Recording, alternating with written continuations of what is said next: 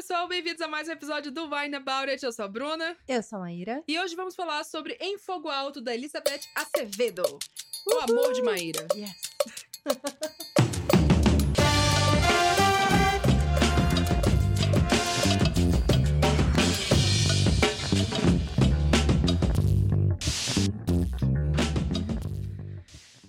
Ai, gente. Olha, eu tenho certeza que Maíra tá feliz demais. Porque vamos passar a próxima hora falando de um grande amor da vida dela. Maíra tem muitos amores. Na verdade, assim, a Elizabeth é quem eu quero ser quando eu crescer. Ah, tá. É mas não isso, tem amor platônico. Não tem esse amor. Mesmo assim- ela tendo a minha idade. Mas se encontrar na rua e rolar, não. Então. Não, não, eu acho que ela é outra Ah, relação. Ela é outra entendi, relação. E ela é entendi. muito bonitinha com, com o marido dela, né? Ah, Então, assim. Bom, eu só queria dizer que é mais uma, uma história que a não monogamia resolveria, tá, gente? Só pra dizer assim. né? Não, mas eu acho que é outra, é outra relação. Bom, nosso episódio aqui a gente só consegue fazer graças a eles, a você, a todos, nossos apoiadores. yes! Muito obrigada aos apoiadores que estão aqui, que ajudam a gente a manter a temporada rolando. Elon Marques, Tamiri Santos, Caroline Viti, Bárbara de Andrade, Emiliane Firmino, Paulo Hatz, Rebeca de Arruda, Diana Passi, Edson Chaves, Lucas Fogaça. Clara Pantoja, Laís de Baile, Gabriel Cordeiro, Rafaela Viana, Nicole Espídola, Mariana Gabriela e nossos apoiadores anônimos. Yes! Muito obrigada, gente, por apoiar a gente. E também queria agradecer à Editora Nacional por apoiar a gente a fazer esse episódio Sim. de um livro tão, que a gente gosta tanto e de uma editora que, né? Muito, muito Nosso amor. catálogo nacional, olha, Tá incrível. muito Parabéns, obrigada por gente. existir, nacional. E muito obrigada. E quem quiser apoiar a gente no Catarse, como é que faz, Belonis? Você pode entrar em catarse.me barra você apoia o que você puder e você vai ouvir nossos episódios com antecedência, você vai votar nas leituras dessa temporada. Esse aqui, né, não foi votado pelos nossos apoiadores, mas foi isso. A editora nacional falou, viu, vocês gostam dessa mulher aqui. Querem fazer um episódio Vamos dela? Falar Quero. Pô, queremos pacas. Vamos nós. Vamos falar e alcoolizados. Alcoolizado. Antes da alcoolizar, Antes da se alcoolizada. você for menor de 18 anos, Não beba. se você for operar maquinários pesados, Eu amo que é muito específico. Mas é porque não é só dirigir, é trator, é, é coisa de colher semente. Eu imagino que as pessoas que ouvem a gente devem colher muitas sementes, então é melhor avisar mesmo pra elas. Muitos operários de maquinários. É, então, assim, gente, não bebe, tá? Faz favor. Mas se você estiver em casa, sem operar maquinários ou dirigir, tá? Maior de 18 anos, esquema vacinal completinho, bonitinho ali, com sua dose de reforço, ou esperando a sua dose de reforço. Beba com moderação. e hoje a gente vai beber um Chardonnay de 2019. É, é um vinho chileno, tá? Do Connoisseur. Connoisseur. Tititi Lelele. É... Viva Chile! E aí, o que mais? O que, que tá falando aqui? Esse Chardonnay é um vinho jovem. Jovem. Jovem, com aromas de maçã, mamão, papaia Mamão? e frutas cítricas, perfeitamente combinados com toques de madeira. Fresco e agradável ao paladar. Esse vinho é ideal para acompanhar massas com molhos cremosos, vegetais, aves e mariscos. Bom, no caso, a gente acabou de comer donut. É bom para acompanhar donuts. Vamos acompanhar donuts. Não falou aqui sobre donuts. Vamos fazer uma seleção de vinhos para acompanhar donuts. Mas é jovem e fresco, ou seja, jovem e Opa! refrescante. Nós não é chamamos o jovem refrescante. Olha só, e a mão não está abrindo aqui, peraí. Tá aberto já, amiga. Já abri. Vamos lá, vamos lá. Tá mais facinho. Vamos pegar Vai fa- você vai fazer um mix aí, foda-se. Vou fazer um blend. não, tô, vira aqui essa porra. Ai, meu Deus do céu. Tá quente. Tô muito velha pra virar, amiga. Eita. Ai, já virei muita tequila na minha vida. Não posso mais virar coisa, não. A outra, too much information aí, É. passando. É como se a gente tivesse falado várias coisas aqui nesse Né, do- é, é isso né? que é too much information? Tudo que a gente já falou aqui, é nesse ponto. Ai, ai. Se eu soubesse que era esse ponto, eu tinha Vamos me envergonhado brindar. menos. Gente. Olha, ai, gente, eu não aguento esse som.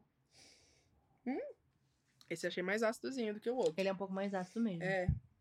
Tem que ver também, não sei se o nosso paladar tá com o doce que a gente comeu. hum, Se isso interfere. Deixa eu comer um queijinho. mas ele tá com um cheirinho diferente. Alô, produção, traga um queijinho pra gente. Ai. Apoie no Catarse pra gente poder comprar o queijo pra acompanhar, Isso, gente. exatamente. Deixa eu botar aqui em cima da coisinha geladinho, porque tá geladinho, pra não molhar a mesa. Isso, isso. Vamos falar de Em Fogo Alto. Vamos dar um- um- uma noção aqui. Maíra é completamente apaixonada pela obra e pessoa de Elizabeth Olha, Acevedo. Isso, Né? exatamente. Desde. Já tem vídeo no canal, tá? tem de vídeo, tá acompanhar. ótimo. Tem um Reels também sobre esse livro. Meu Deus, esse Reels ficou uma obra de arte. Você viu, Digão? Puta que me pariu. Você Esse Reels. ver. Foi, eu Juro. usei o meu diploma de cinema e Pois é. áudio. pra poder fazer Sério, esse Reels. ficou a coisa mais linda do mundo, esse Reels. E a gente foi convidada, então, pela editora nacional, da gente falar sobre Em Fogo Alto, da Elizabeth Azevedo, traduzido aqui pela Carol Cândido. É, publicado aqui, né? Pela editora nacional. Tem várias pessoas no trabalho aqui desse livro, na verdade, porque o Vitor Castilho trabalha na editora nacional, aí a, a revisão foi feita pela Lohane, pela Lolo e Lolo. pela Lavínia, Uhum. e quem fez a preparação foi a Karine Ribeiro, Ah, que fez a legal. tradução de Agora que ele se foi, que eu fiz a preparação. Pois é, eu fiquei pensando se era esse que tinha feito preparação, era Não, outro. não, eu fiz a preparação do agora que ele se foi. Eu queria ter feito desse, porque esse aqui era mais fácil do que o agora que ele se foi. A preparação foi muito difícil. É, mas o trabalho da Karine é ótimo. Ela fazendo preparação, eu gosto da tradução dela, ela fazendo preparação, então. Eu li Aham. ele em parte em português agora. Ah. Quando o livro lançou, eu ouvi o audiolivro em inglês, no script. E aí, agora, pra poder fazer aqui esse episódio, eu dei uma relida na história, porque já fazia um tempinho. E aí, eu fui lendo em português. E, nossa, foi ótimo, assim. Foi bem, bem tranquilo de fazer. E foi até mais rápido, na real. Eu acho que, que foi mais rápido. Coisa... Eu adorei que tem várias... No começo de cada capítulo tem ilustraçõezinhas, Tem assim. ilustraçõezinhas. Tem uma é. florzinha, tem a laranjinha, tem Isso, mamão. tem uma mão. Olha aí, aham. nosso vinho tem tocas de mamão. Olha só. Aqui a gente foi tudo premeditado. Aqui tem uma grapefruit. Ou é uma laranja, ó, É. cítrico. Então a gente tá Cítrico. tudo harmonizado, Tem a galera. baunilha, né? Gente, estamos muito Essencial. sincronizadas aqui. Sobre o que que é em Fogo Alto, Maíra? Em fogo alto. Sem, sem ler, você sabe. A Infogold é a história da Emone Santiago, que é uma mãe solteira e ela é adolescente, né? Ela tá no último ano dela da escola. E aí, a Emone, ela tem uma relação muito forte com a cozinha, com a comida, né? E ela, a, a avó dela, a abuela dela, diz que ela tem meio que um toque mágico pra cozinhar, né? Que quando ela come a comida da Emone, ela é transportada de novo pra. É pra Porto Rico, Porto né? Rico, é. Então, ela tem essa coisa de que ela gosta muito de cozinhar, ela sonha em ser uma chefe, porém, esse sonho meio que foi interrompido por ela ter tido uma filha, né? Então, a história é muito sobre ela tentar entender quem ela é agora que, tipo, a filha dela já tem uma certa mini independência. É, tem dois Né? anos ali, dois Isso. anos e pouco e tal. Então, assim, já fala, já tem suas vontades, já é já mais... pode ficar numa escolinha e tal. Sim, E ela tá tipo, quem eu sou agora, né? Essa pessoa depois de tudo isso. Então, é interessante também, eu conversei com uma amiga minha que, que é mãe, que tem filho pequeno, e ela tava nessa situação também, de tipo, será que eu consigo ter o mesmo sonho que eu tinha antes, sabe? Será que o sonho é um pouco diferente? Porque agora tem, tem essas, no caso dela, duas crianças, né? Que te transformam não só a sua vida, mas como pessoa, né? Então, esse sonho ainda faz sentido, você consegue voltar para aquele mesmo momento antes do seu caminho ter uma intersecção, né, em que você precisasse mudar, você consegue voltar para aquele ponto? Ou você consegue adaptar isso de um novo É, jeito. e né? geralmente a resposta é, essa, né? Você, Você adapta. é um novo caminho, na verdade, Sim, né? sim. Você não É, você volta não ia- exatamente Você para não ia, aquele lugar. é, não ia estar as mesmas condições de É. antes, o momento e tal. Até como pessoa, você reflete sobre, tipo, tá, antes eu queria fazer isso, mas agora ainda faz sentido fazer isso, não só pela logística, mas é esse momento, essa coisa que eu quero. Eu até anotei, assim, aqui no roteiro, né? Que o livro fala sobre ser mãe, mas fala sobre. Eu acho que foca mais na coisa das mães darem o direito de serem pessoas. Sim. Né? A pessoa não é só mãe. Ela é uma pessoa É. que, por acaso, é mãe, que também, por acaso, é filha, que também, por acaso. É, eu acho que quê, a também- ela tá, tipo, no negócio de lembrar que ela é uma pessoa. Exato, eu acho que ela ainda Além tá de ser mãe. ela ainda tá muito apegada, tipo, né, até uma, vira, virou uma zona de conforto pra ela. Ah, eu sou a mãe da, da nenenzinha, né? No É, livro ficou nenenzinha. nenenzinha. É a baby girl. É, a nenenzinha, então ela tá ali, tipo, não, eu tenho que viver focada nela e tal. Até porque É. você, tipo, ah, você não vai se arriscar e ir atrás dos seus sonhos. Se der merda, né? Sim. Não, eu tenho que cuidar da minha filha. Então, essa, esse é o motivo de eu não ir atrás. Sim. Porque eu tô num. Não, e a realidade coisa- dela, tipo, cara, eu não posso simplesmente fazer o que todas as pessoas da minha idade simplesmente podem fazer sem Sim. consequências. Uhum. Eu tenho que calcular tudo que eu vou Sim. fazer, porque eu não tô sozinha nessa É, ela jornada. tem, tipo, ela mora ela, a nenenzinha e a abuela. E aí a abuela ajuda a, né, a fazer as coisas, tudinho e tal. Então, assim, ela depende da, da, da agenda da abuela também. E aí tem o pai da criança que fica com ela nos fins de semana. E aí, se o pai não puder ficar, ela vai ter que trocar o fim de semana, vai ter que Uhum. ficar. E ela tem o trabalho, ela tem a escola. Sim. Ela tem um monte de coisa acontecendo ao mesmo tempo. Né? Geralmente é a logística que muitas das mães sejam solteiras ou famílias, etc., vivem. Sim. É, mas eu acho legal uma coisa que, assim, a gente quando vê, né, gravidez na adolescência, geralmente a história é a adolescente tendo a criança no livro, né, no meio da história. E aqui não. Aqui já é dois anos depois. Já é esse outro momento, como você falou. Não é que ela tá se adaptando a essa vida com o filho. Ela já tá meio que, tipo, volte a ser algo além de ser mãe. De ser mãe. é. Entenda que, o, que mãe é uma das coisas que você é, e não tudo, né? Não é a Sim. sua existência completa. Eu acho que isso é uma dificuldade que muitas né, mulheres têm, e, e outras pessoas que têm filhos também, não só mulheres, Sim. de. Eu não preciso viver em função das crias que eu tenho. É, é. né? A gente já falou muito de maternidade nesse podcast. Pra duas pessoas que não têm interesse em ser mãe, a gente fala pra caralho de maternidade nesse podcast. Mas assim, você ser pai ou mãe, ou né, responsável por uma pessoa pequena, É. é, você, eu, eu- fico falando, você pode fazer qualquer coisa na sua vida e tem volta, menos ser pai, mãe ou responsável por alguém. Depende, né? Depende da pessoa. Hã? Depende da pessoa. Como assim? Ué, tem muito pai que tem filho e cagou, não, né? mas é, não, eu não digo de fazer, mas não tem volta. Você sempre vai ser pai. Então, mas assim, se te botar na justiça, você vai ser o pai. Se fica acontecer uma coisa. Ah. Se o filho morrer, você continua sendo pai. Você pode ir embora, né? É, Nunca mas- mais ver a criança. Mas não, eu- eu tô falando de papel, sabe? Tipo, ah, você se, sabe, você se mudou pra outro lugar. Você fez tal coisa. Você fez tal. Qualquer mudança que você faça na sua vida, você pode até voltar. Mas ter filho, não. Mesmo que você fique na vida ou não, você nunca vai deixar de ser pai. Hum, Entendeu? Você sempre vai estar, tipo, registrado junto com aquela pessoa. A pessoa vai registrar lá um negócio. Às vezes não registra, Filiação. né? Ai, tá bom. Ai, Maíra, tirou a minha analogia aqui, então. Desculpa aí, mas é porque, né? Não, mesmo que a pessoa seja responsável, mas é isso. Tipo, se a criança morrer, você continua sendo pai e mãe. Você não tem. nunca vai deixar de ser, não tem como apagar. Eu Entendeu? Não, não sei, é porque eu, eu vejo muito ser pai e mãe algo que é além do só do seu. Eu fiz um filho. Entendeu? Então você. Em pô, que você tem Dedê, caralho. Você não saiu dela. Ela é sua mãe. Não, mas eu não tô Entendeu? falando. Sim, mas eu não tô falando de parir. Sim, eu sei, mas tipo, ela, ela não podia te. Ela não precisava te ter como filha. Não, e acho que a gente você tá falando a não tê-la como mãe. Entendeu? E você ela não tá no seu registro. Tá, Entendeu? Tá, mas então, mas é isso que eu tô falando. Tipo, não é. Acho que a gente tá falando de coisas diferentes, na real. É. Eu tô falando que, assim, o sentimento de ser pai ou mãe, mesmo se você tá envolvido ou não, Hum. não tem volta, entendeu? Tá. Não tem volta você ser um pai ou uma mãe. Uhum. Se você casa, depois separa, você volta a ser solteira. No estado, você é divorciada, você tá. é viúva e tal. Mas você volta pra essa Uhum. vida. Depois você tem filho, não tem volta. Tipo, você não vai voltar a não ter filho. Se uma criança morrer, se é adulto ou filho morrer, você vai ser um pai sem filho. Ah, porque meu filho morreu, não sei o que, não que. Mas você não deixa de ser pai ou mãe. É porque Entendeu? pensando tanto em tanto abandono de criança, Sim. eu, pra mim existe muito como você não querer ser pai, entendeu? Não, que, não Tipo, querer sim, mas, é não- tipo, não, mas isso não isenta, entendeu? mas na vida dessas pessoas. Tipo, Ai, tem tanta criança que então. cresce sem pai. Ah, foda-se, então. Né? Esquece, corta, Digão!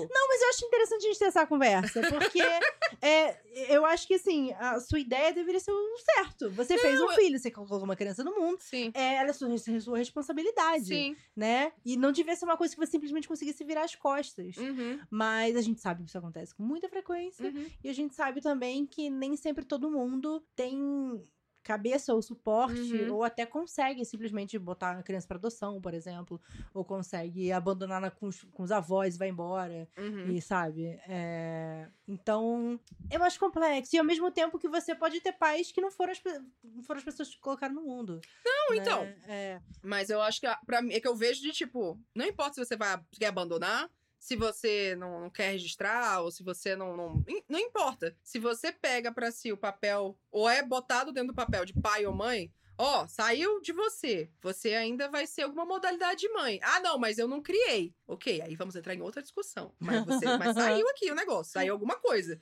Você tem algum apego aqui nesse negócio. Não, nem sempre todo mundo tem, entendeu? Esse É. negócio. Pessoa só pode ah, botar esquece no isso que eu falei, mundo. eu tô bêbada.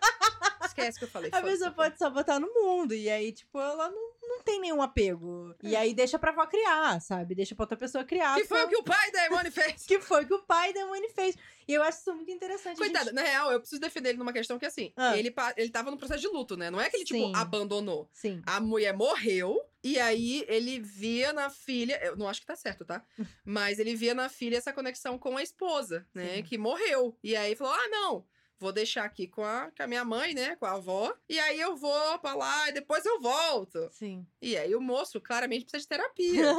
que ele depois fica assim, ah, não, mas eu, né, eu queria poder fazer as coisas e tal, mas eu não conseguia. É, mas daí você tá com uma filha, tipo, praticamente adulta, que, É, cara, você já é muito perdeu. fácil chegar e falar isso também, né, bonito? Não, ela fala, já Mas- não preciso mais de você. Sim, tanto Tipo- que ela não chama de pai, né? Ela chama É. de, de Julio. É, É, o Júlio. tipo, tá, agora, quando você tá resolvendo seus problemas, Mas eu já digo que o, o caso dele é porque o moço precisava de uma terapia bicho. Sim. Porque tava em processo de luto e ele cagou, cagou o rolê, É, né? é, Mas o coitado, mas enfim. É complexo isso a gente falar sobre Sim. paternidade e maternidade, porque eu nem acho que é tanto o assunto do livro, né? Não. É, mas eu acho que é um assunto interessante, principalmente porque tem essa relação do pai dela com ela, Uhum, tem essa coisa dela não ter a mãe. Sim. Então, né, querendo ou não, a autora tá falando sobre esse assunto de Sim, uma sim, forma. total. Então, tem a forma como o pai dela criou ela, tem a forma como ela cria a nenenzinha, e também a relação dela com o pai da menina, né? E como Sim. o pai da menina cria a menina, né? Eu acho que tem. Eu gosto muito na história também o papel da abuela nesse rolê Ah, todo, né? É Porque maravilhosa. a, a abuela, ela tem esse papel de tipo. Quando você ficar velho, você vai ficar que nem a abuela vendo futebol lá. Aquela...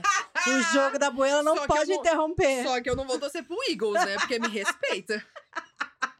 Mas, porque ela, né, ela criou o filho. Aí o Sim. filho teve uma filha. Eu Falei, é, você é avó, né? Vou só É, comprar uns docinhos, vou dar isso. 10 conto aqui e ali e tal. tá porque Não, bota pra criar. É. E aí a neta vai e tem uma filha. Uma filha. É interessante também. Ela fala, tipo, a É. abuela não tava de boa, ela já criou as crianças que ela queria criar. Ela literalmente fala Né? assim, tipo, ah, ela teve um filho, aí a filha do filho, aí a filha da filha do filho. É, é. Então, tipo, ela meio que né, nesse, nessa transição de papel que a Emoni tá tentando meio que fazer, né? Ah, minha filha tá maiorzinha. Será que eu consigo voltar a ter uma vida como pessoa? A abuela não teve esse respiro, né? É. E, ah, mas ela escolheu ajudar. Fala, porra, mas também, né, vai largar a menina no meio do nada, assim, É. coisa. E família latina, família, né, religiosa, família É. pessoa mais velha, tal, avó, enfim, ela- ajudar, né, porra, vai fazer o quê?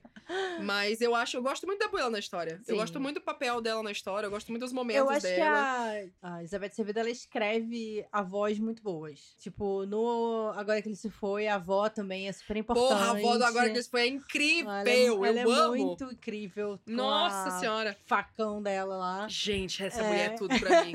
Ai, Então, acho que é- ela, querendo ou não, essa conexão com a ancestralidade, a pessoa que vai passar, né, Uhum. os conhecimentos pra gente, do, do que veio antes. É muito legal, acho que a forma como ela escreve isso. sim. E esse foi o meu segundo livro que eu, que eu li dela, você também, né? Que foi o segundo que ela publicou. Foi, foi, eu li na ordem, É, né? Eu li na ordem, ordem. né? Que aham. aqui no Brasil eles inverta- inverteram a publicação, né? Esse foi o terceiro dela, né? Na verdade, ele é o Aqui no Brasil, é. publicado. E, e foi interessante que o primeiro, Poeta X, ele é um livro em poesia. Sim. E esse é um livro em prosa. Sim. Como- você sentiu muita diferença? Amiga, com certeza. assim. É. Agora, tipo, eu acho que assim, tanto a poesia quanto a prosa, você vê muito o estilo da Elizabeth sim, Acevedo. sim, a voz dela, É, né? eu acho que ela é tem- clara. Eu acho que ela tem uma escrita muito rítmica. Eu até notei Sim, isso. sim. Eu acho que tem um ritmo, mesmo sendo prosa. É, exato. Tem um ritmo. Tanto que quando eu, eu ouvi audiolivro, eu fiquei Hum. assim, como que tá escrito no papel? É, eu também fiquei, Tipo, eu falei, mas é eu poesia também? Quando chegou o livro aqui pra mim, que eu abri assim, eu falei, ah, não, tá, tá, tá, tipo, tá prosa real mesmo, assim, Aham. não, ah, tá bom, tá bom, só pra eu saber. Sim, Porque tem um ritmo, tem um, um, tem.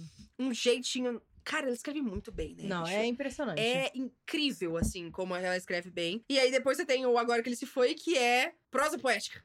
Isso, né? Tipo, exatamente. É um pouco da mistura dos dois. É A a estrutura poesia, dois, mas é. é. prosa, mas tem um, É. uma métrica e um ritmo e tal. Então. É porque é isso, assim, e é uma coisa que eu percebo muito com autores poetas, e eu percebi também com o Benjamin Lira Sainz, também, que é poeta, né? A, o ritmo da narrativa, da escrita da prosa é muito poética. Uhum. Então ela tem um ritmo, ela tem uma cadência, ela Uhum. termina com uma frase que, tipo. Sabe? E aí já começa. Os capítulos são muito curtinhos, né? São. é assim, como se fossem pequenos poeminhas também, né? É, então, eu reparei isso Ah. também. Falei assim, ah, esperta. é. Tipo, tem capítulo que aqui, ó, duas páginas, É. assim, uma página Uma e um página e tiquinho. meia e tal. Isso é muito legal também, porque você vai pegando um ritmo, você lê muito fácil também. É, é. É, no audiobook eu achei que ele foi mais longo. Não sei se é porque também eu fui, tipo, não, eu vou ouvir devagarzinho, gostosinho e tal. No livro aqui, eu li ele praticamente um dia, assim. Sim. Peguei meio de um dia, meio de outro e terminei É. super rápido. Fiquei até triste, no caso. porque acabou que foi muito rápido, assim. Mas você curte muito mais poesia do que eu, né? Você tá muito mais habituada com poesia. O que, que você acha da prosa? Então, é, eu até falei isso no meu vídeo que eu, fa- eu Uhum. falei sobre ela. Eu gost- sempre gostei muito de poesia quando era criança. Aí, depois que eu fiquei adulta, que eu comecei a estudar poesia na escola e tal, eu fiquei, ah, não, poesia não é pra mim, Ah, e não sei o quê. Até na faculdade eu li, li de novo, né, Shakespeare, que eu, que eu costumava ler quando eu era criança. E aí eu. Eu- putz, é legal, não sei o quê, mas. Eu gosto de Shakespeare. É, então, é, é maneiro. E aí você. acho doido.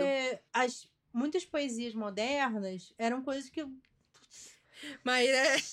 Maíra não é muito fã da poesia contemporânea. Poesia dos- de enter, sabe? Ai, ficava irritada. Ai, eu Aquela amo. poesia que é uma frase, só que a mulher cortou, deu três Amiga, enter. uma frase, e uma frase é muito, né? Às vezes é, às só. vezes, tipo, quase um haiku, assim. ai, Só que não chega a ser um haiku, não. Você precisa, enter, acordar e olhar, enter, no espelho, enter, e dizer que se ama. Essa é a poesia. Eu acabei de inventar. Poderia ser uma Daí a poesia. poesia é espelho. É o nome da poesia. Tipo, caralho, cara. ca- Cadê a métrica nisso? Cadê, tipo, sabe, o raciocínio? É uma frase. Você precisa se olhar no espelho e dizer que se ama. Essa é uma frase que você deu enter quatro vezes. Então, assim, Cara, é muito bom, velho. Eu amo Maíra frustrada com a poesia e, contemporânea. e são livros inteiros, assim. Vários. E vende livros. para porra isso. E a pessoa fala, Vários. nossa, que poesia, hein? Amiga, não desmereça as pessoas que fazem. Deixa as pessoas. Ah, eu, Eu falo que assim, as pessoas fazem as coisas que ela quiser fazer. Se tem alguém que cobra, a pessoa tá mais é que inteligente. Mas. eu vou é o- começar a fazer poesia é de entre e vender famoso. horrores. Pode fazer isso Vou também. ganhar dinheiro. É o próprio é, perfil de frase no Instagram. É o mesmo conceito. É, Perfil de frase no Instagram. Você faz um perfil de frase Mas eu não tenho problema é com coisa. frases inspiradoras. Faz um livro de frases, entendeu? Porque são frases. Caralho, sabe? Ai, a pessoa tipo... Livro de frases. Frases É feministas. porque a frase não vai vender também. É poesia. É, então, né? Poesia, a pessoa fala, nossa, eu sou, eu sou culta, eu sou erudita. eu Porque eu sou gosto de poesia. Tipo, sei lá, mano. Enfim. Não, porque assim, eu acho que a poesia dela Uhum. não é uma poesia que é inacessível. Tipo, não, ela é super, sabe? Na real, eu acho super acessível, assim. É, então me fez falei, caralho, eu gosto Uhum. de poesia, sabe? Eu acho que o, o Agora que ele se foi é um bom livro pra você fazer esse. Ah, mas pô, poesia. Mas, cara, lê. Porque você vai ler, você vai ler como prosa. Sim, Ele sim. tem uma estrutura poética, ele tem umas partes onde você vê mais uma. Até um. Como é que chama? Construtivismo? Não sei, é construtivismo? Alô, Tati! Como é o nome da coisa que a forma molda, não sei o que. Enfim, esse aí negócio aí. A poesia que a forma molda o texto. né, né, né. É, então ele tem umas coisas mais, né, mais poéticas, assim, mas é prosa. Se Sim. você quiser, não, não, eu quero mais minha zona de conforto, vai aqui em Fogo Alto. Sim, sim. É em Fogo Alto, É. né? Não, é porque assim, é, eu teve muita poesia que eu li e falei, cara, não entendo, o que que tá acontecendo? O que, que tá falando? É isso que me bloqueia Quê? muito de poesia. É, eu, então. eu não entendo. E aí eu ficava tipo, ai, não gosto de poesia, não entendo nada, não é pra mim, sou burra. Não vou ler essa porra, me faz sentir burra. Mas aí quando você pega, lá, poetas slam e poetas contemporâneos É, que não é. fazem poesia de enter, que é outro tipo de poesia. Isso, Poesia isso. falada, eu acho que é uma poesia muito mais acessível de Sim. várias formas. E é foda, sabe? É, São poesias, sim. tipo. Caraca, eu tava. Eu, no vídeo, eu tentei. Tentei. Eu digo tentei porque foi muito difícil. Uhum. Traduzir um trecho do Hair. Ah, sim, é- eu vi. Porra, É, amiga. cara, eu tentei.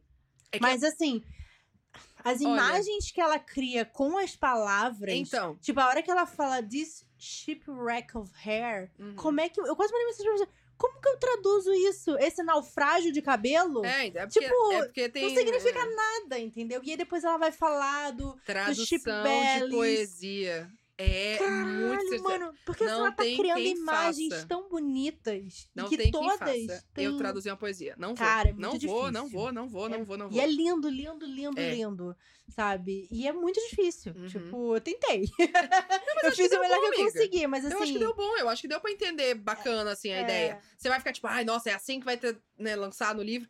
Eu acho que dá pra pensar mais, mas, tipo, eu É, acho que deu boa sorte pra quem for traduzir isso aí Né, no eu livro. não vou. Nacional, se você que for, for- for lançar aqui, eu não, eu não consigo. Eu faço a preparação e ajudo, mas eu não consigo traduzir, não, amada. Porque, cara, é isso, assim, tipo, ela, ela cria imagens com Sim. as palavras. E, e não é necessariamente, tipo, aquilo que ela está dizendo com as Sim. palavras, sabe? Ela- as palavras que ela usa Uhum. pra criar essas imagens já criam essas outras Sim. imagens que são mais profundas, que são. É. Caraca, isso Então, pra mim é muito foda. Eu acho muito foda no Em Fogo Alto que, né, aqui é comida, né? Começa toda coisa dela cozinha e tal. É um papel muito grande pra ela em tudo, né? Ela cozinhar pras pessoas. Até o pai dela fala em momentos, tipo, ah, comer a sua comida, né? Me remetia muito à sua mãe. Uhum. Então é muito difícil Ainda mais com esse toque mágico, assim, que ela tem. E você meio que, que fica assim, ai, mas será que tem uma magia mesmo na comida dela? Você acredita tanto nas sensações que as pessoas têm quando comem Sim, a comida dela. Sim. Você fica, mano, será que tem um realismo mágico aqui, um negócio aqui? Porque só pode ter uma magia real.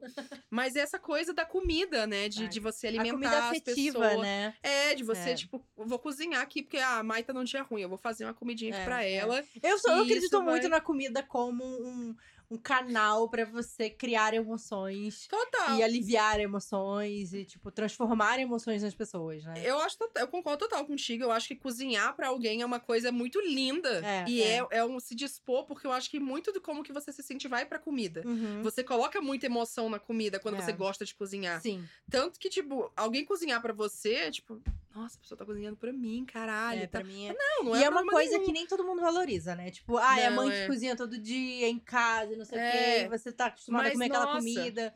E você não, não pensa assim que às vezes, tipo. Eu, pelo menos, assim, eu. A, a minha tarefa de, de cozinhar é sempre uma coisa, tipo, que. Aqui que eu vou inventar. Porque, tipo, não, tem, tem a carne, tem o arroz, tem Vamos misturar Ai, aqui. Mas eu não quero só comer arroz, eu vou transformar esse arroz num risoto. De- E tem uns cogumelos aqui que eu comprei e sobrou, eu vou botar e virou um risoto de fungo. Porque eu tava afim, sabe? Ai, e é sim. isso, tipo, eu, Eu, faço muito isso com assim. tempero. Eu faço muito isso. Como eu como muito proteína de soja e coisas, né, de soja e vegetal e etc, pra substituir, né, proteínas, carnes, etc. É, muita coisa não tem muito gosto. Né? Aham. Mesmo que você compra uma coisa que seja de falafel, de cogumelo, de não sei o quê. Mas geralmente as coisas você vai ter que dar o gosto com os temperos. Sim. Então eu brinco muito com tempero. Meu Tempero é Deus. do legal. Nossa, eu jogo tempero de tudo, assim, eu adoro. Ela falou de um arroz de açafrão no livro. Eu falei assim: hum, um arroz de açafrão, bem amarelão, assim, bem. Eita, com ovo em cima, uns pedaços de pimentão vermelho, verde e tal. E aí eu ia falar isso, né? A- ela é muito. É muito sensorial esse É muito livro. sensorial, é É magético, muito né? turista literário, caralho. Que foi no 30 de Foi dezembro. Mas é muito sensorial, é muito tipo, nossa, esse prato de comida. É, é. Eu gosto muito de uma cena que eu acho que é importante do livro, quando, tipo, a nenenzinha tá com o pai, a abuela saiu, tá não sei o que, ela tá sozinha em casa. Ela vai, vou fazer aqui a lasanhazinha pra mim, bonitinha, Sim. faz a lasanha, senta e come. Eu, eu gosto muito também disso, assim, eu, eu, eu aprendi a cozinhar porque eu tava morando sozinha, eu sempre quis aprender a cozinhar, porque pra mim era muito sinal de independência, você se alimentar Sim. né? É a coisa mais básica do mundo, você se alimenta. Mas você fazer uma coisa que você gosta, tipo, ah, eu estou aqui, e sei lá, eu vou fazer esse estrogonofe porque eu estou com vontade de comer estrogonofe. Aham. E aí você vai e faz o estrogonofe pra você e você come lá bonitinha, do jeito que você gosta. Ah, eu não gosto com cogumelo, mas eu vou botar o cogumelo aqui, eu gosto com cebola, vou botar a cebola. Uhum. E eu acho tão gostoso. Vai, cozinha, e come do jeito que quer, e faz como for. É, pra mim é, é tão prazeroso quanto cozinhar pra outras pessoas. assim, Nossa, cara. pra Eu- mim eu é, acho é o tão- contrário, sabia? Porque... Você não gosta de cozinhar pra você mesmo? Não, não, é que assim, tipo, eu não tive agora a experiência de cozinhar pra mim mesma, mas é, quando eu morava sozinha, eu não tinha motivação pra cozinhar só pra Ah. mim. Então eu comia qualquer coisa, é, miojo com salsicha, entendeu? É, é o que tiver, aí pede uma comida e não sei o que lá. Não, a, a realidade de morar sozinho, você dá umas, umas embro... Você come muito ovo, você E come a pi- Você pede pizza na terça, que é promoção, aí você come terça de noite, quarta tarde, quarta noite, né? Você vai esticando. Vai, até é. fica com gosto de geladeira. Nossa, mas, mas É, mas é, pra mim, tão- é, tinha isso, assim. Mas eu acho que isso é uma coisa psicológica minha também, de tipo. pode ser. De, É, de gostar muito mais de agradar os outros que agradar a mim mesma. é... sabe? Pra mim, tipo, servir Entendi. as pessoas, sabe? Agradar Entendi. as pessoas é uma coisa que me traz muita satisfação. Aham. E, tipo, dar o prato e ficar, tipo, Você tá gostando? É, aí? gostou? Ficou tá bom? bom? Tá... O que que você achou? É, eu tenho. eu tenho muito isso assim, tipo, ah, gostou, tá bom. Às vezes é tipo, nem é uma comida que eu, que eu fiz, mas às vezes a gente pede comida aqui, e aí eu vou, ah, tá bom? Gostou? Que, tipo, ah, eu pedi a comida, né? Ajudei a escolher e tal, mas. Ajudei a escolher. Tem um, tem um dedinho meu ali no meio. Ajudei ajudei a escolher. Ajudei a escolher a comida, né? mas saber que a pessoa tá gostando de comer é, é muito bom, sabe? Sim. E eu acho que isso se aplica em muita cultura, em muita, muitas pessoas, em muitos É. países, e muitas tradições e tal. Então, a, a comida, tipo, comida é, é, é esse cuidado, é esse afetivo. E é, pra mim é muito medicina também, né? Sim. Eu penso muito isso. Ah, comi, tô comendo tal coisa. Ih, essa coisa vai dar ruim. Ah, não, essa coisa vai dar bom. Ah, eu tô me sentindo assim, eu vou comer tal coisa que vai ajudar a melhorar. Sim, total. Eu falei isso com o meu nutricionista essa semana. É, então, eu penso muito. Nossa, eu fiquei falando esses dias, eu falei assim, eu não queria fazer uma faculdade que eu não queria praticar nutrição, eu não queria ser nutricionista. eu queria fazer uma faculdade de nutrição pra poder aprender sobre vitaminas, aminoácidos, né, né, eu só queria aprender. Eu não quero atender as pessoas sendo nutricionista, eu quero aprender pra poder comer melhor. Sim. É isso que eu quero. Mas não, não me permite, eu não posso fazer isso. Eu não quero fazer TCC. Você pode começar se tratando com um nutricionista, já ajuda bastante, já aprende bastante coisa, ela te ensina, verdade, entende é essa verdade. conversa. Mas eu como muito bem, tá, gente? Só Tá. pra vocês saberem, eu como muito bem. Bruna Mas- muito bem. É, vamos fazer uma pausa, a gente Vamos. volta pra falar um pouco mais sobre a história e mais sobre comida, é claro, deixar todo mundo Mas com sobre fome. comida. Antes, amiga, Hum. veredito, em fogo alto. Recomenda? Preci- Precisa falar! É, só pra deixar registrado, né, cara? Eu só perguntei, velho. Olha, eu acho que é um dos livros mais gostosos dela de ler, porque Sim. assim, o Agora que ele se foi é lindo, maravilhoso, porém Sim.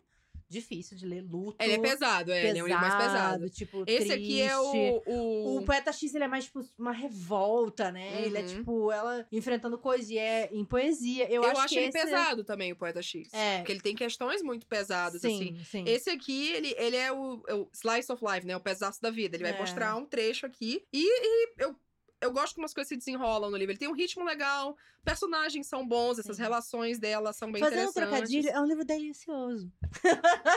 Cadê o. Ai, não tá. Vamos botar esse efeito sonoro aí.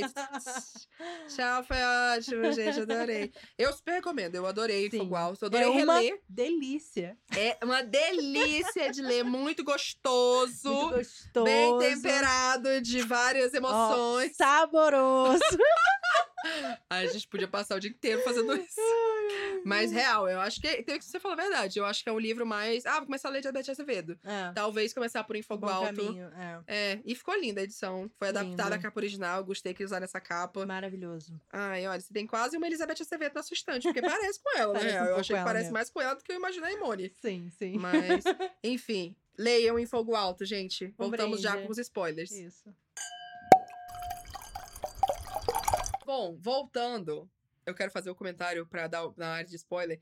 Eu amo que a abuela vai e fala assim: eu vou sair dessa casa pra eu descansar, porque eu sou uma pessoa. Eu não posso só ser abuela, não. Eu vou ser Glória. E ela vai, ela sai, ela Glória, pega bom. o médico dela e faz o que? E casa. E faz tudo mesmo. Eu falei, gente, mas é isso. É, esse, é meio como tipo, se você vê a história da abuela, tipo, ó, Emoni, é isso aí, ó. É isso aí que você tem que fazer, Faz cara. seu rolê. É isso aí, sabe? É nesse caminho. Eu acho que, não sei se também, né, ver a abuela, ela já fica assim, ah, tá, então a abuela fez, né, com razão, ela tinha que fazer mesmo, talvez Sim. eu tenha que fazer também. Mas eu amo que a abuela tenha esse arco da história, Não, assim. ela é ótima. Vou namorar, tava na rua porque eu tava pegando o cara. Meu boy vai te dar carona pra ir pro aeroporto. Depois volta. É isso aí.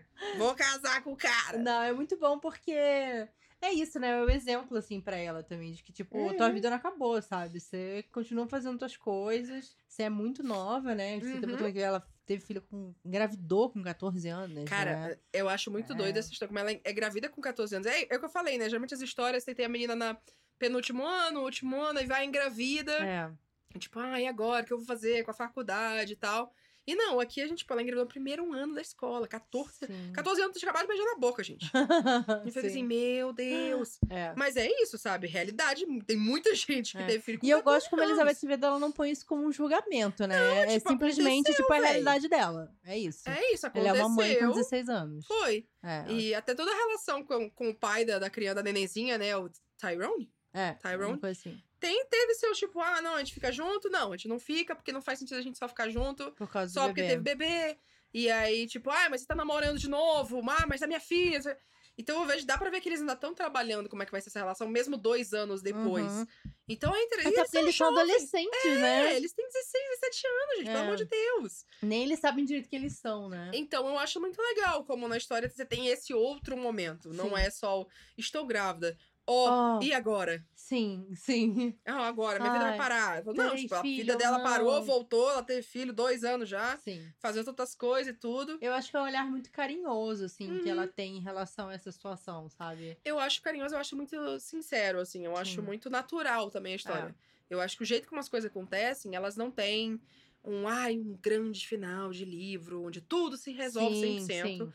Não tem uma coisa super mágica, nem super trágica. É. As coisas vão, vão se encaixando. E ela fala, ah, a gente tá vendo como é que vai ser. É, com o Malaki também, como é que vai ser essa relação entre eles. A relação com o Tyrone de ficar mais tempo com a filha. É, então, eu acho que é bem natural, assim, tudo. Parece Sim. ser uma história que muita gente pode se É. conectar com essas questões, assim. Se conectar, seja uma mãe solteira tendo é, uma vida romântica de novo, É. seja sendo mãe jovem, solteira, seja como que você tem a dinâmica com o pai da sua filha, do seu filho, e for. Uhum. É, com família mesmo, a preocupação dela com o pai, com a abuela, É. com tudo. São vários aspectos da história que eu acho que se encaixam bastante e fica muito vida real. Sim, sim. É, não, eu acho que até os, os intempéries, assim, né? As dificuldades que ela Uhum. tem é, também são. A forma como elas se resolvem são muito realistas também. Sim, não é sim. nada tipo, ai, tem uma fada madrinha que vai resolver isso pra você. Tipo, um Uhum. dos momentos mais emocionantes pra mim é quando ela recebe o e-mail da tia Ai, dela. sim. E, tipo, a família inteira juntou dinheiro. Eu não lembrava disso, dessa cena. Eu lembrava, tipo, não, mas espera, mas eu sei que dá, vai dar bom. Aham. Mas eu não lembrava como que era. É. E aí eu falei, ai, não. Tipo, é muito emocionante, assim, sabe? Tipo, ela juntou todos os primos, sobrinhos, Todo mundo deu um tia, pouquinho pra ela poder conseguir fazer esse curso, Nossa. sabe? E poder viajar, né, pra Espanha e tal. Uhum. Então, é muito bonito, assim, Sim. né? E aquela coisa, tipo, não, não resolve Uhum. rápido. E ao mesmo tempo ela tem que aprender a pedir ajuda. Uhum. Porque o, o, o professor dela fala assim, pô, se você tivesse falado antes, a gente deu um É. jeito pros outros alunos que não conseguiram. Essa cena foi boa Mas também. você esperou dois dias antes É. pra falar que você não consegue. Por que, que você É. não pediu ajuda antes? E justamente, né? Não tem solução mágica. Fala assim, ó, se tivesse falado antes, eu consegui, mas agora eu não consigo mais. É, é. E eu gosto também, assim, que, tipo, na história, né, quando ela chega na Espanha e vai fazer lá o, o estágio, né, É. com, coisa e tal, também não é só assim, ó, a gente vai dar um monte de porrada nela pra ela poder aprender e tal. Não, ela é boa cozinhando. Uhum. Ela é criativa, ela manda bem. Então ela chega no restaurante, ela se dá mó bem. Sim. A, a chefe manda ela fazer as coisas, ela faz, e tipo, ó, deu super bem, vendeu mó bem e tal. Então eu gosto que ela tem esse momento também de, tipo, ó, eu tenho as coisas pra consertar, eu tenho as coisas que eu preciso resolver e tal. Mas eu sou boa cozinhando. Sim. É, eu gosto que ela tem que aprender que você cozinhar em casa é uma coisa. Você faz aqui o prato pra todo mundo. Ah, você tem alergia aqui, você tem alergia aqui. Ah, não, tá bom, não vou colocar e tal. Mas você brinca. Mas se você quer trabalhar com isso, É, não só com cozinha, mas, né, outras coisas, você precisa aprender. Você, né, no audiovisual, você tem que aprender É. a organizar arquivos, a organizar, né, Existe processos. timeline, processos certinhos. Processos. Com comida, então, nossa senhora, comida é uma coisa muito É. séria, sabe? Você. Justamente porque você chega na sua casa, você pergunta: você tem alergia a alguma coisa? Ah, pimenta. Ah, tá bom, então não vou colocar pimenta. Uhum. Mas se no restaurante você coloca pimenta, a pessoa come, a pessoa morre, é, aí você, no caso, tem um processo, você vai se fuder, no Sim. caso, você esteja fechado. Não, e, e é então... interessante porque quando ela começa a aprender nas aulas de culinária com o chefe lá na escola dela, ela fica muito puta, assim, né? É. Não, porque isso eu sei, ele vou ensinar vocês como pegar uma faca. Eu já sei como pegar uma faca, todo mundo aqui sabe pegar uma faca. Uhum. Mas Não é isso, sabe? É tipo, vocês têm que aprender Uhum. tudo, vocês têm que aprender a ferramenta de vocês, vocês têm que conhecer ela intimamente, vocês têm que aprender como que você embala uma comida com a validade dela, quando que você Sim. preparou ela, pra outra pessoa, quando ela for pegar aquilo, ela não, não Uhum. morrer intoxicada, porque restaurante é assim, não é a sua casa, não é a sua geladeira que você vai pegar, você vai abrir o pote, você vai cheirar, você vai falar assim, "Ih, isso aqui já passou, hein? Joga fora. Não, você precisa olhar ali no rótulo e a outra Sim. pessoa que nunca te Pegou viu na naquilo ali, vida, é. ela vai ter que olhar e vai falar assim: não, isso aqui tá bom pra usar, sabe? Porque senão você intoxica as pessoas todas do restaurante. Mas é, é engraçado mesmo isso, porque, por exemplo, quando eu vou cozinhar aqui, aí quando o boy é, é chefe treinado, né? É, não é o chefe, mas é, ele sabe coisa de cozinha. Aí, sei lá, eu vou cortar uma cebola, assim, ó, eu corto assim, aí ele foi ensinou, né, né, né, assim, ó, legal. Mas eu não vou cortar assim não, bicho. Eu vou cortar aqui desse jeito. E aí eu falo assim, ah, não usa essa manteiga, usa essa outra aqui. Fala, ah, porque quem não trabalhou em cozinha não sabe que, né, tem que usar coisa boa pra cozinhar. Eu falei, não, Sim. amado, não é porque eu não tenho que usar coisa boa pra cozinhar. Eu tô falando pra tu fazer com essa, porque eu gosto mais dessa. Mas, mas dá pra ver as coisas de cozinha, dá pra ver o jeito, tipo, ó, começar a cozinhar, eu vou começar a cozinhar. Eu gosto assim, eu vou cozinhar, eu vou sujar tudo. Depois que eu terminar de cozinhar, eu vou limpar, tá? Eu limpo depois. eu Só não, eu se eu deixo pra precisar limparem porque eu não limpo. Não, eu posso eu limpar. cozinho, eu não limpo. Eu falo que assim, eu posso cozinhar, eu lavo a louça que eu usei para cozinhar. Mas a de comer, não. Eu Mas uso- você já vai comer minha comida, é você que limpa, entendeu? Mas aí é tipo, eu vou fazendo, só se eu precisar, ah, eu preciso dessa faca. Aí eu vou lá, vou tá, beleza, eu uso de novo. Ele não. Ele vai, ele corta tudinho, faz o mise tudinho. Aí depois vai, faz uma coisa, enquanto a coisa tá cozinhando, ele vai lavando. Aí ele vai e lava. Eu fico só olhando assim, assim. Ah, eu não vou fazer isso não, bicho. Assim, ó, se quiser deixar, você tá cozinhando. Depois eu lavo tudo. Ele fala, ah, não, mas é porque eu preciso ficar lavando e tal. Porque é coisa de cozinha. Minha mãe é assim também. É coisa de quem trabalhou em cozinha. Ele Uhum. aprendeu a fazer isso. Eu falei, tudo bem, amado. Menos coisa pra lavar depois. Mas é interessante ver isso, né? Sim. E é legal você ver. Eu acho que até na receita aqui que eu olhei ainda agora, você tem, tipo, ai, todos os morangos que você puder encontrar. Açúcar pra cobrir o tanto. Mas aí depois você tem um copo e meio. Você tem duas, tan- duas pitadas de não sei o quê. Meio que a receita começa a ficar mais com medidas e tal, talvez Certinha. mostrando que ela foi aprendendo a misturar os Tipo, tudo bem você medir a quantidade das coisas certinhas e tal. Sim. Até porque, quando vão fazer o, o, o jantar lá do baile e tudo mais, tipo, é muito grande. Você cozinhar em quantidade É. é uma coisa que você tem que saber fazer. Sim, é difícil. Uma coisa é você fazer um almoço, ah, são quatro, cinco pessoas e tal. Mas quantidade? É, é. Gente, não é jantar de Natal. é 100 pessoas, sabe? 50 pessoas. Ave Maria. Não, e o negócio legal também que ela aprende, né? Que ela leva esporro e que ela fica revoltada. é que ele fala assim pra ela: ela vai lá fazer o pudim, não É. sei o quê. E ela resolve botar uma pintada do que ela quer. Uhum, E ele fala: Você seguiu a receita? Daí ela fala: Ah, segui, né? Mas eu botei um negocinho aqui. uhum. Tipo, ficou gostoso, mas eu preciso que você siga a receita. Sim. Porque um chefe se deu o trabalho de desenvolver É, milimetricamente essa receita. E você precisa seguir essa fucking receita. é o respeito É um pela respeito receita, pela, receita, pessoa. pela pessoa que fez e pela Uhum. pessoa que vai comer. Porque às vezes a pessoa que vai no seu restaurante comer, ela quer comer aquela receita que o chefe fez. Sim. Ela tem que ir lá comer aquele pudim. Você E não pode mexer nele. E aí você chega, Entendeu? muda e fica assim, mas não foi isso que eu queria. Não era isso que eu queria. Aí o que entendeu? acontece? O garçom não recebe a gorjeta dele. Você vai pagar o gar- a gorjeta do garçom? Então, quando você tiver o seu restaurante, você faz o que você quiser. Uhum. Ou assim, se houver um restaurante que seja, tenha essa proposta, né? Porque quando ela vai pra Espanha, Aham. ela já tem outra chefe que, tipo, não, você sabe o que você tá fazendo. Uhum. Tem essa aqui é a receita, e ela, ela já aprendeu que ela tem que seguir a Sim. receita e que ela pode temperar É, como ela quiser. Porque ela vai e faz o especial do dia. O especial do Isso. dia é tipo, ó, o especial do é dia é, único. esse. Isso. Mas ela também, ela prepara antes. Não é tipo, ah, na hora a pessoa pediu, vai fazer. Ela deixa preparado. Uhum. Então já é realmente a mistura. É muito legal. Ai, eu fico com fome. Eu gosto, eu gosto muito de histórias com comida, cara. Eu adoro Sim, histórias sim. com comida. E você vê que a, comida é a legal. evolução dela de amadurecer é uma coisa que se Uhum. reflete na comida também, né? Sim. Porque, tipo, ela, ela tem um instinto dela. Uhum. É quase como se fosse o talento, entre aspas, né? O dom é aquela predisposição que você tem com aquela afinidade que você tem com aquilo. Uhum. Só que você aprender uma tarefa, você aprender é, um ofício, Sim. é completamente diferente de que você só saber fazer Sim. da sua inspiração. Tipo, que bom que você tem inspiração e você tem um tino pra saber que uma coisa vai combinar com a outra. Uhum. Mas você aprender um ofício é completamente diferente. É, eu sempre na cozinha já. Eu, eu falo isso, eu já ouvi gente falando também assim. Você cozinhar em casa, por exemplo, é arte. Você vai, faz, joga aqui, faz um faz o que quiser. É, fazer é, baking, né? Fazer doce, bolo, coisas que você assa e tal, isso já é ciência, porque é tudo milimetricamente É, é. coisado. Mas numa cozinha profissional, é tudo ciência. É tudo assim, ó. É, são 128 gramas de tal coisa. É 128 gramas de tal coisa. São 500 gramas. É 500 gramas. Não é 498, não é 502. é 500. É tudo com a porçãozinha lá, sabe? Os pratos Sim. é tipo, ai, tem um pouco de ervilha no prato. Esse pouco de ervilha o cara não vai pegar, tipo, ah, eu joguei aqui. Ah, tá bom. Não. Ele vai pegar no começo do dia e pegar um saquinho e colocar o saquinho da ervilha. E é isso, essa é a porção do prato. Sim. Inclusive, eu tenho um, um blog que eu leio pra quem tem máquina de pão, eu recomendo muito. Que eu é amo. o blog da máquina de pão. É. e tem um chefe que faz as receitas, tem mais de 100 receitas. Pra você fazer Hum. tudo na máquina de pão. Meu Deus. E o menino, ele é sensacional. E ele tem também o blog da fritadeira elétrica para Meu air fryer. Deus! Tem mais de 100 receitas de air fryer e são todas excelentes também. E é muito engraçado que tipo, tem a receita lá, pão australiano. Daí a Uhum. pessoa comenta assim: "Ai, troquei a farinha tal por não sei o que lá. Deu errado. O que, que será que aconteceu?" Dele: "Você trocou a farinha tal pela farinha tal. Você tem que seguir a receita." É, foi isso que aconteceu. Tipo, ai, não tinha não sei o que, botei não sei o que lá, mas aí o pão murchou. Você trocou Ah. Você não fez a Não, receita é. como era a receita. você não seguiu a receita, por isso que a receita deu errado. Então é muito. Eu fico rindo, assim, dos comentários, mas é, assim, né? Porque é Fazer divertido. É, a paciência dele de responder. Você que falou da máquina de pão air fryer, eu vou falar um. Quando eu tava, foi que eu tava no YouTube Space São Paulo, final do YouTube Space São Paulo, eu conheci um cara que ele tinha um canal que era só de receita em micro-ondas. Chama Micro Sobrevivência. Nossa, minha avó deve Ele mais. só faz coisa em micro-ondas. Faz tudo, amiga. Feijoada, pão, bolo, tudo em micro-ondas. Uau. tudo não em posso micro-ondas. mostrar pra minha avó. Ele minha é ótimo. fazer Felipe. tudo em micro-ondas. Felipe, micro sobrevivência. Ele é ótimo. Adorava o Felipe. Beijo, Felipe.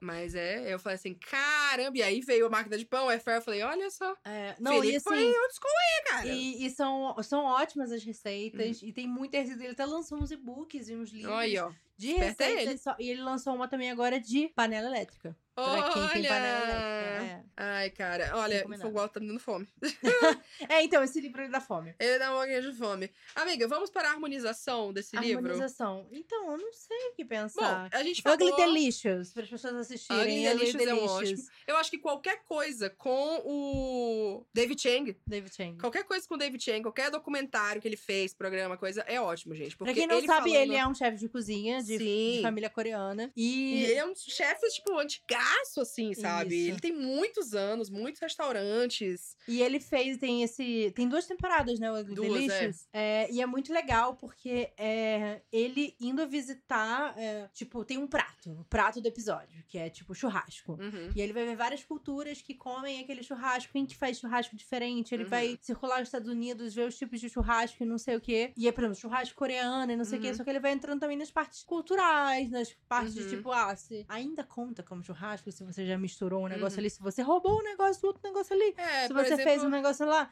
a galera é- fazendo, sei lá, sushi é, de morango e sushi com E com. creme de leite, doce de leite, Isso, um monte de coisa. começa a fazer uma maluquice. Pizza com borda de coxinha. É, mas ao, te- mas ao mesmo tempo, tipo, deixa de ser válido, sabe? Ele faz É. várias reflexões que são muito interessantes. Ele vai no Japão pra ver o sushi de lá. Uhum. Aí ele vai ver o Japão. É muito o legal. Japão. O sushi da Califórnia e não sei o quê.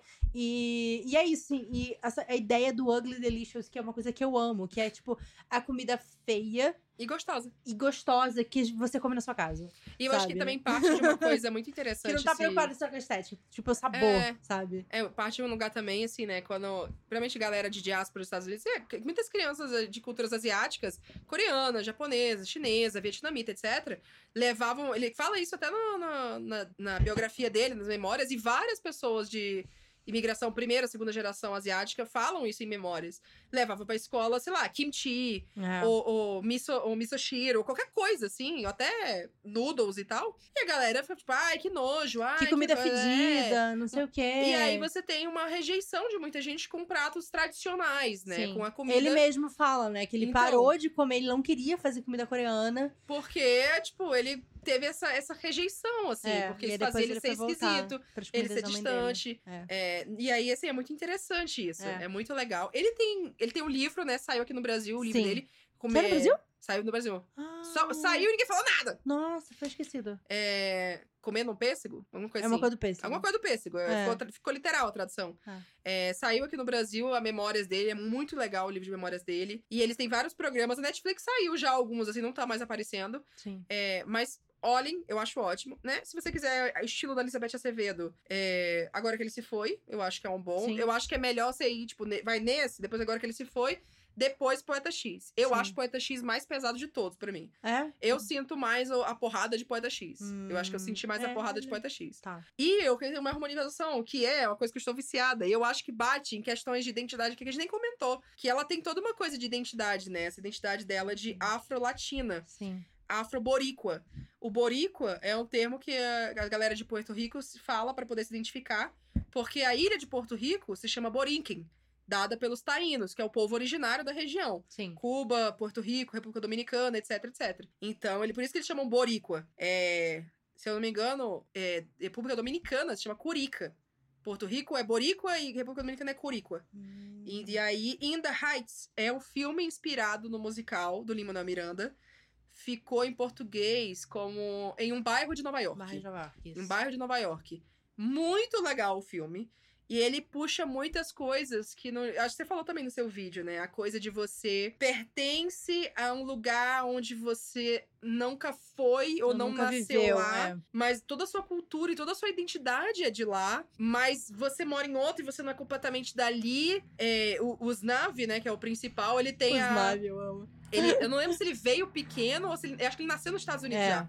Mas, tipo, eu sou República Dominicana, República Dominicana. Só ele já foi pra lá, mas é tipo, ah, a minha, meus melhores dias foram lá, a minha vida, a melhor vida que eu já tive foi lá e tal. Ele tem, tem um saudosismo muito forte pra República Dominicana. Sim. E às vezes tem até uma. E, e uma idealização, Idealização. romantização e É. tal. Já tem uma personagem que, ah, não, enquanto eu estiver ligada ao barrio, né, ao, ao, a esse bairro onde é República Dominicana, Porto Rico, Cuba, México, os latinos, tudo, Hum. eu nunca vou pra frente com a vida. Ah. Aí tem uma personagem que, tipo, ah, ela saiu do barrio, ela foi pra faculdade, e lá na faculdade ela deu bem, mas na real, tipo, cara, eu tava lá sozinha, sabe? Sim, Ninguém. Sim, Eu não tinha minha comunidade por lá, não tinha minha Uhum. gente por lá. sim. Então tem vários, né? Tem o imigrante primeira geração, tipo, não, eu tenho que construir a vida pra minha família. Então ele fala sobre muitas perspectivas de identidade que eu acho muito da hora. É, as músicas são ótimas, eu adoro a trilha sonora. conversa. Lin-Manuel Miranda tá lá, tem o Anthony Ramos. Eu esqueci o nome do ator cubano lá que aparece em Brooklyn Nine-Nine, que é o pai da, Não da é o. Tony Ramos, Não é o tá, Tony, tá, gente? É o gente? Anthony Ramos. Anthony Ramos. É o. Não, do Tony Ramos. É, como é o nome do personagem dele em Hamilton, gente? Pelo amor de Deus. Como é? Tem, tem dois, né? Não, do Anthony Ramos. Ah, do primeiro, o primeiro. É, ele é o amigo. É o, boy do Hamilton. Isso. Que é e o minha- filho dele É o filho, é meu filho. No caso, os dois. Porra, como é é o? Hamilton Jr. Hamilton. Ai, meu Deus. É o Hamiltinho. Hamilton. Enfim, o elenco é ótimo. Tem muita gente de Hamilton nele. Tem a, a Rosa de Brooklyn Nine-Nine nele. É, tem o Lin-Manuel Miranda aparecendo lá, cantando também e tal. É muito legal o musical. Eu sou tendenciosa pra falar, né? Mas eu acho que é bacana e como ele fala dessas perspectivas de diáspora, principalmente. Sim. É interessante. A, a, a Emoni tem um momento, né? De tipo, ah, você fala espanhol, mas achei que você era preta. Sim. Ah, no caso, né? É. Você pode ser os dois. E toda uma, constru- uma construção de identidade, gente, que é muito específica É, e, e, muito complexa. complexa e muito focada nos Estados Unidos e Sim, sim. relação com, com, com seus territórios, Territórios, raças né? e etc. Complexo. É. É, eu acho que de harmonização vou trazer também aqui Não Namore Rosa Santos, que Ah, também fala sobre isso que a é. gente falou aqui no podcast. Falamos, temos um episódio inteiro sobre Rosa Santos, que, que é muito ela é legal. de família cubana. E eu acho que pra terminar eu queria trazer uma, uma coisa que ele fala no Ugly Delicious e Hum. também ela fala no, no livro, que é essa comida que te, te faz sentir em casa, essa comida que Uhum. te aquece o coração. Então, é isso que a Emily faz, sabe? Uhum. Ela não é só pra alimentar a sua barriga. É Uhum. tipo quando você faz algo que você faz as pessoas se sentirem bem, Uhum. sabe? Então eu acho que esse livro, ele é sobre isso também. Sim. Eu vou trazer um conhecimento de biscoito da sorte que comi ontem. E aí tinha a seguinte frase, que eu vou encerrar esse podcast com essa frase. Prepara para outro aí, ô edição. É, no biscoito da sorte tinha a seguinte frase: Lar não é um lugar, lar é um sentimento.